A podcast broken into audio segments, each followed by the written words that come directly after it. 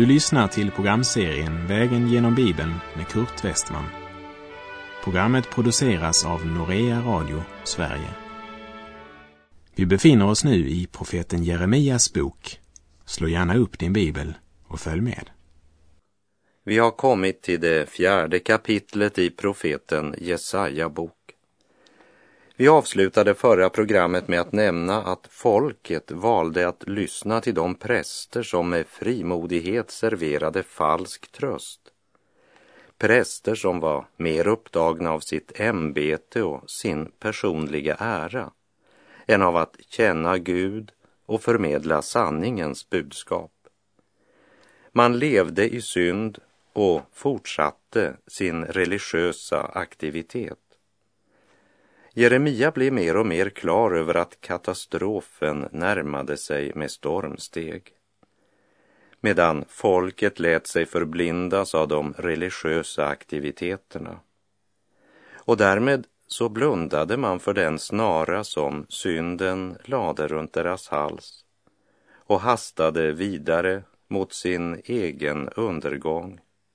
Den religiösa cirkusen rullar vidare så ska vi här i kapitel 4 se Herrens bedömning av vad den atmosfär och stämning var värd som såg ut som början på en väckelse men som bara var ett känslosvall som inte fick någon varaktig frukt varken i prästernas eller i folkets liv och vardag. Det handlar alltså inte bara om att omvända sig men frågan är, vad är det vi omvänder oss till? Är det till Gud och hans ord? Eller bara till en religiös stämning och aktiviteter? Därför börjar också kapitel 4 med följande uppmaning. Om du vill vända tillbaka, Israel, säger Herren, vänd då om till mig. Låt mig här bara nämna att vi befinner oss i en period då Josia var kung och genomförde en reformation. Men detta var innan skriftrullen, det vill säga innan Guds ord blev återfunnet i templet. Därför var det en reformation och inte en väckelse. Gud känner våra hjärtan. Han vet vad en stämning eller atmosfär är värd eller inte värd. Man kan inte vända om till Gud utan att överge synden. Därför säger Gud, om du vill vända tillbaka Israel, säger Herren, vänd då om till mig. Gud uppmanar sitt folk att låta omvändelsen gå på djupet. Om du avlägsnar dina avskyvärda gudar från min åsyn skall du slippa irra omkring som flykting är Guds löfte till dem. Vi läser Jeremia 4, verserna 2 och 3. Du skall svära i sanning, rätt och rättfärdighet så sant Herren lever. Och då skall hedna folken välsigna sig i honom och ha sin berömmelse i honom. Så säger Herren till Judas män och till Jerusalem. Bryt er ny mark, så inte bland törnen. Med andra ord, en reformation är inte nog. Det är lite nytta att så bland törnen. På samma sätt varnar Jesus och säger att vi ska inte kasta våra pärlor för svinen, som han säger i Matteus 7, vers 6. Genom profeten Jeremia så betonar Herren att han har öppnat en väg tillbaka. Men de av synden förblindade människorna måste först inse sin synd, bekänna den och vända om till Gud. Men folket ville inte lyssna till Jeremia budskap och efter att ha rest runt i hela landet återvänder han med krossat hjärta till Jerusalem medan präster och tempelprofeter ropade ut att allt skulle bli bra, så visste Jeremia bättre och det plågade honom. För han visste att utan sann omvändelse så var Guds dom oundviklig. Och trots motstånd och förakt fortsätter Jeremia ropa ut sanningens budskap.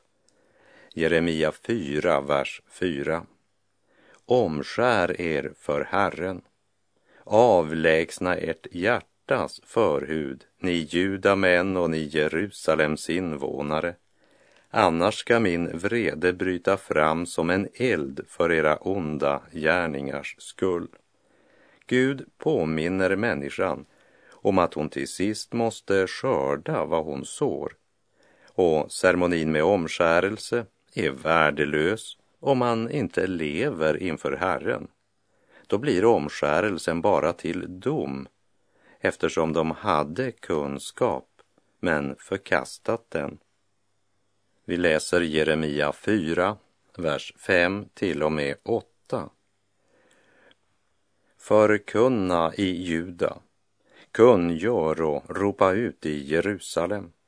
Ja, blås i hornet i landet, ropa med hög röst och säg, låt oss samlas och gå in i de befästa städerna.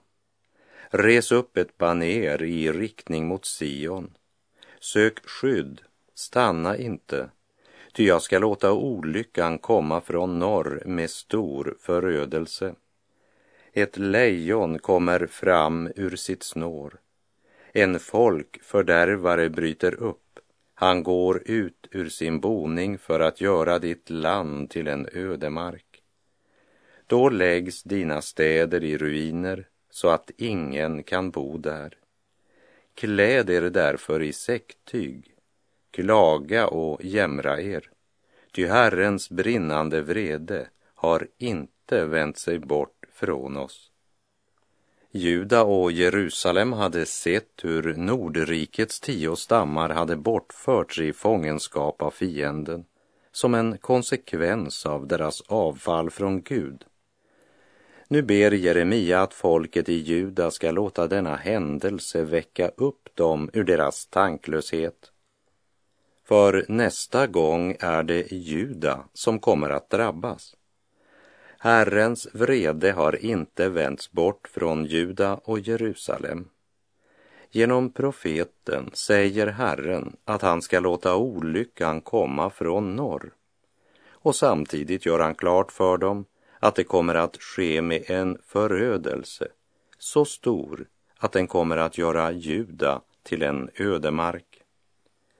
Ritualer och ceremonier kan inte rädda människan och människan kan inte i sig själv bli rättfärdig inför Gud. Därför manar Jeremia folket till en hjärtats omskärelse. Inte bara en yttre omskärelse. Men folket ville inte lyssna till budskapet Gud förkunnade genom Jeremia. Det var skaror som kallade sig Guds barn. Liksom Kristus har många bekännare men betydligt färre efterföljare. Och när man inte längre inrättar sitt liv efter Guds ord och heliga vilja så blir kristendomen bara en religion. Men Kristus liv är inte en religion, men en relation.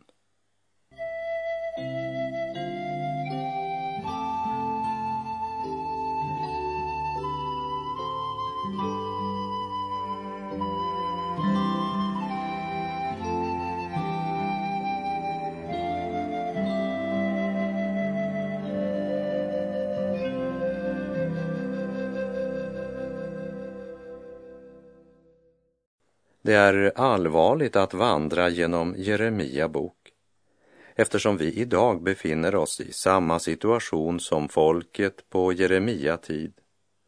Vi är en nation som har förkastat Gud. Vi har fått en kultur utan Gud, där Sodoms synder inte bara florerar över hela landet, men också försvaras av våra lagar. Jeremias smärta var att folket hade behållit de religiösa aktiviteterna. De hade förkastat Gud, Man ville inte höra på Herrens profet utan efter sina egna begär hade de samlat åt sig mängder av präster och profeter i templet allt eftersom det kliade dem i öronen.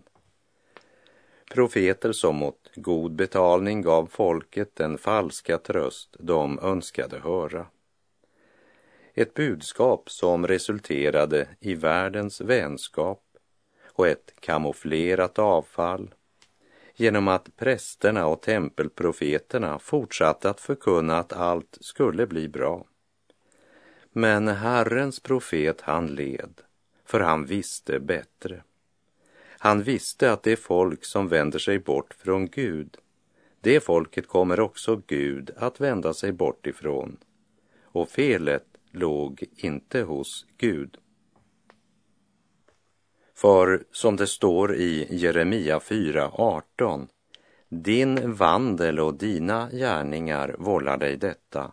Din ondska gör att det blir så bittert att plågan träffar dig ända in i hjärtat.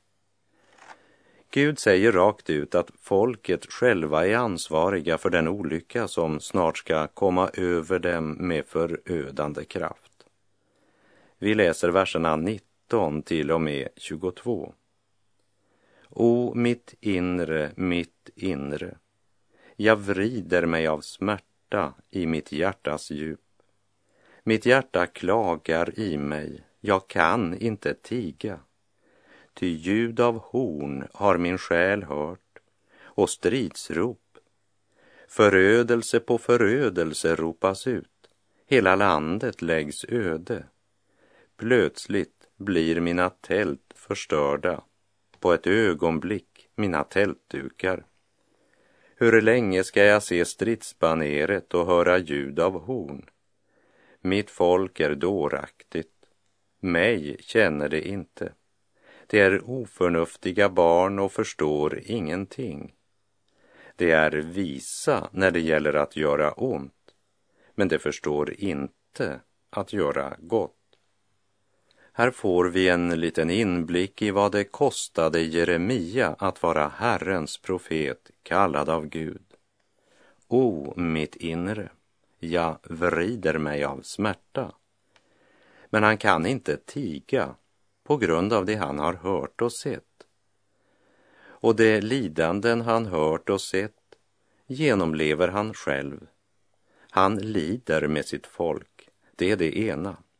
Och för det andra är inte profeten befriad från de lidanden som ska komma.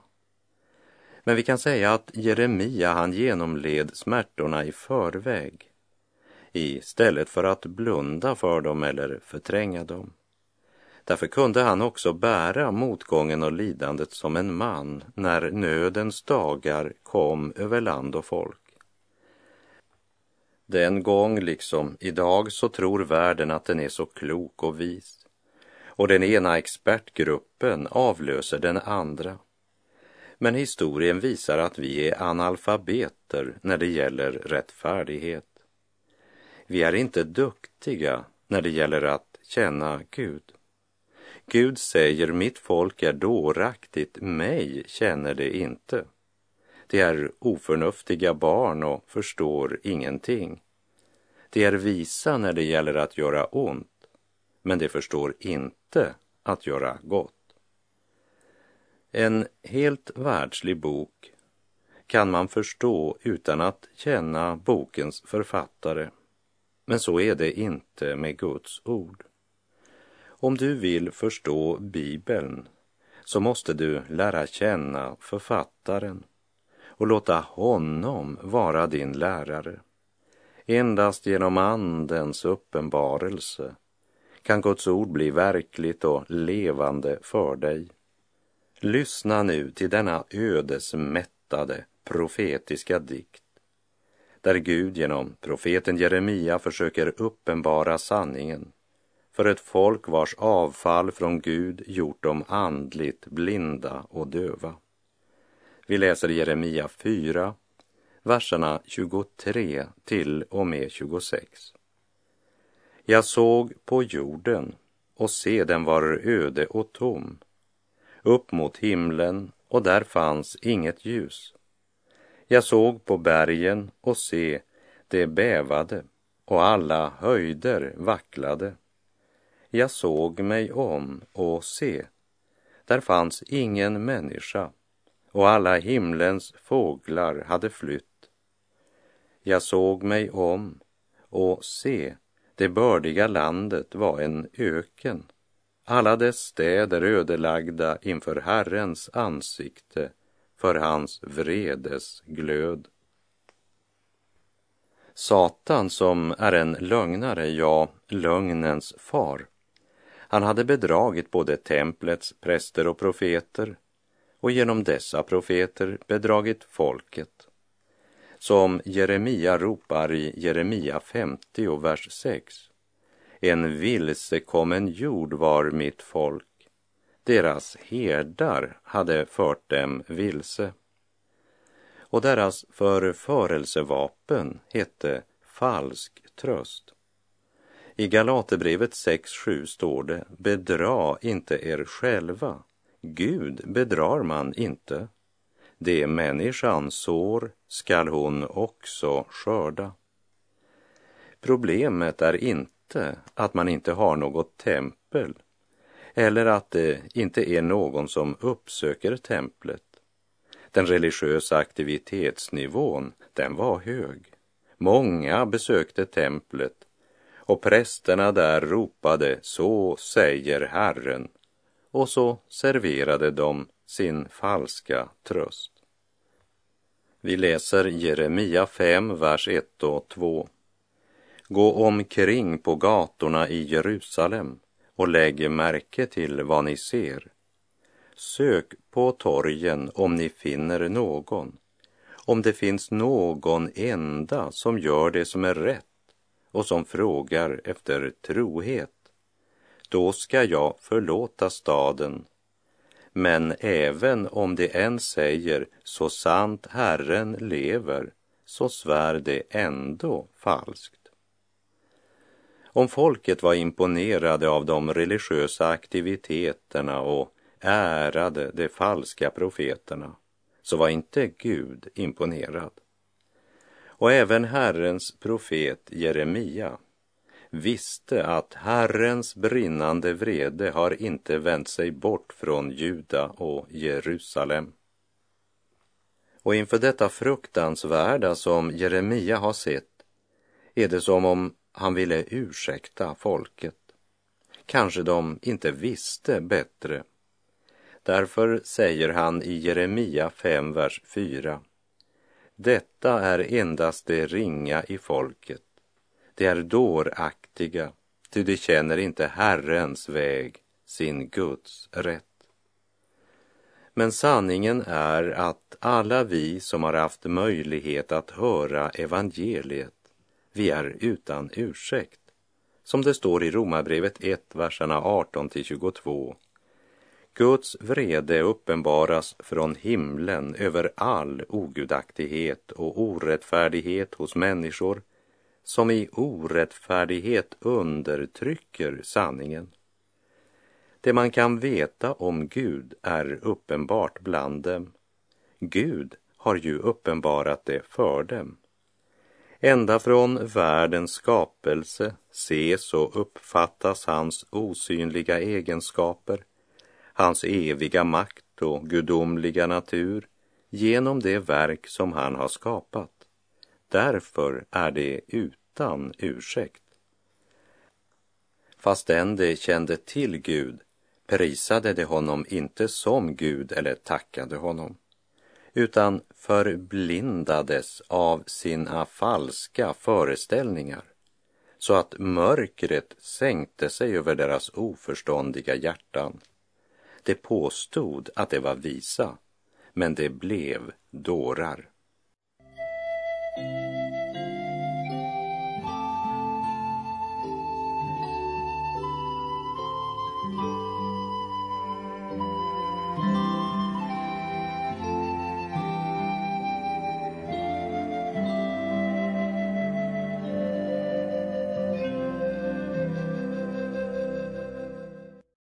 Jeremia beslutar sig för att uppsöka de religiösa ledarna, de som hade kunskap i Guds lag, de som kände Guds domslut.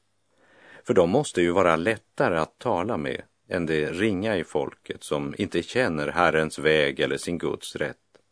Men även där måste Jeremia möta besvikelsen. Vers 5 och 6. Jag vill nu gå till det stora och tala med dem. De måste ju känna Herrens väg och sin Guds domslut. Men också dessa hade brutit sönder oket och slitit av banden. Därför ska lejonet från skogen slå dem och vargen från ödemarken slita sönder dem. Leoparden ska lura vid deras städer och var och en som går ut därifrån skall rivas ihjäl, ty många är deras överträdelser och deras avfall talrika. De religiösa ledarna, de som skulle hjälpa folket till gemenskap med Gud, levde inte själva i ordets ljus och förmedlade därför inte heller Guds ljus till folket utan de var om möjligt ännu mera likgiltiga för sanningen. Med sin falska tröst hade de inte bara bedragit det folk de var kallade att tjäna, men de hade levt i kompromiss, dubbelliv och falsk tröst så länge att de även lyckades bedra sig själva. Därför varken insåg eller erkände de sin synd för de förstod inte att den synd som idag var lätt som en fjäder på deras samvete snart skulle tynga dem med den gudomliga domens fruktansvärda tyngd. Och domen närmade sig med hast. Men de fortsatte med sina överträdelser, sitt avfall och sin falska tröst. De falska profeterna sa att Guds ord var inte i sådana domsprofeter som Jeremia, utan domsorden skulle drabba honom själv. Men Gud säger att när de säger så förnekar de Gud. Det vill säga, de förnekade inte att det fanns en Gud som var Israels Gud. Men han var inte sådan som Jeremia sa. De förnekade den Gud som Jeremia förkunnade. Vi läser Jeremia 5, verserna 12 till och med 14. De har förnekat Herren och sagt, han finns inte. Inget ont ska drabba oss. Svärd och hunger ska vi inte möta. Profeterna blir till en vind. Guds ord är inte i dem. Vad de säger ska drabba dem själva Därför säger Herren, härskarornas Gud, så. Eftersom ni talar på detta sätt, se därför skall jag göra mina ord i din mun till en eld och detta folk till ved, och elden skall förtära dem.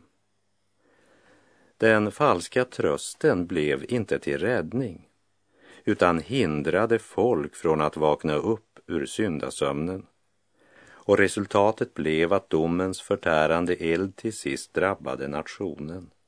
De kom att förtäras som elden förtär veden. Gud säger att han ska låta ett hedna folk komma över Israels hus som ska sluka deras skörd och deras bröd som vi ser i vers 17. Och de befästa städerna ska de förstöra med svärd. Vi läser vers 19 till och med 21. Om ni då frågar varför har Herren vår Gud gjort oss allt detta, så ska du svara dem. Liksom ni har övergivit mig och tjänat främmande gudar i ert eget land, så ska ni nu få tjäna främlingar i ett land som inte är ert. Kungör detta för Jakobs hus, ropa ut det i Juda och säg, hör detta du dåraktiga folk utan förstånd ni har ögon och ser inte. Ni har öron och hör inte. Den gudomliga ironin är mer än ett skämt. Men det är som om Gud skulle säga, eftersom ni är så intresserade av allt som är främmande så ska jag låta er löpa linan ut. Ni ska inte bara få tjäna det främmande. här i ert eget land.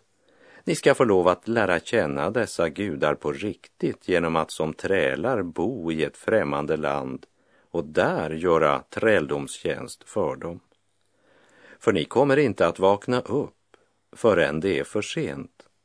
Och när ni då frågar er varför har allt detta skett med er, då ska profeten svara, därför att ni övergivit Gud. Ni har övergivit sanningen, övergivit Guds heliga bud, avfallit från Gud och hängett er åt synden och tjänat lögnens fader som aldrig ger vad han lovar. Och nu är propagandans tid förbi.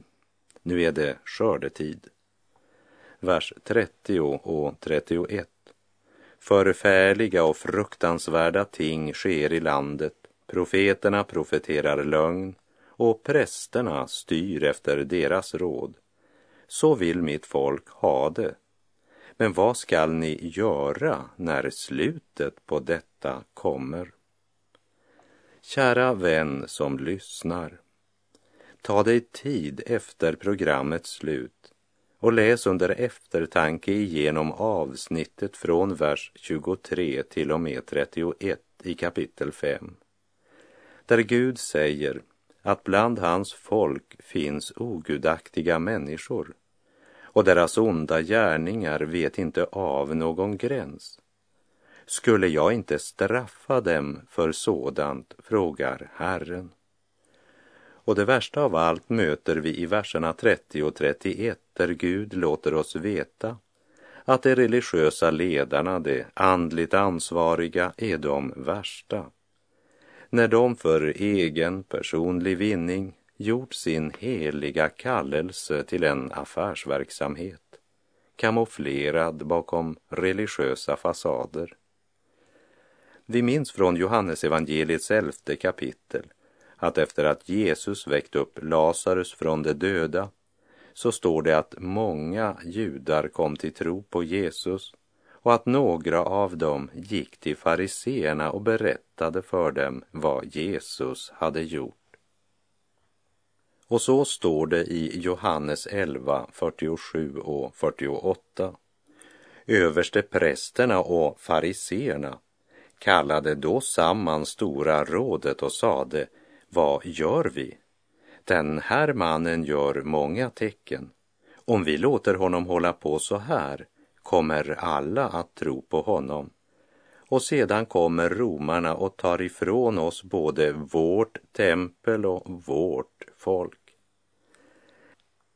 Lägg märke till att Jesu under, de var så uppenbara att inte ens hans fiender kunde förneka dem.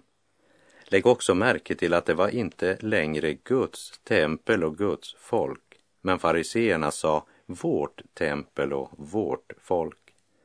De betraktade både Guds helgedom och folket som sin ägodel. Egoismen hade tagit Guds fruktans plats och organisationen hade blivit det viktigaste och man var mera upptagen av sina positioner än av att personligen leva i gemenskap med Gud. Eller som Herren säger genom profeten Jeremia kapitel 5, vers 31.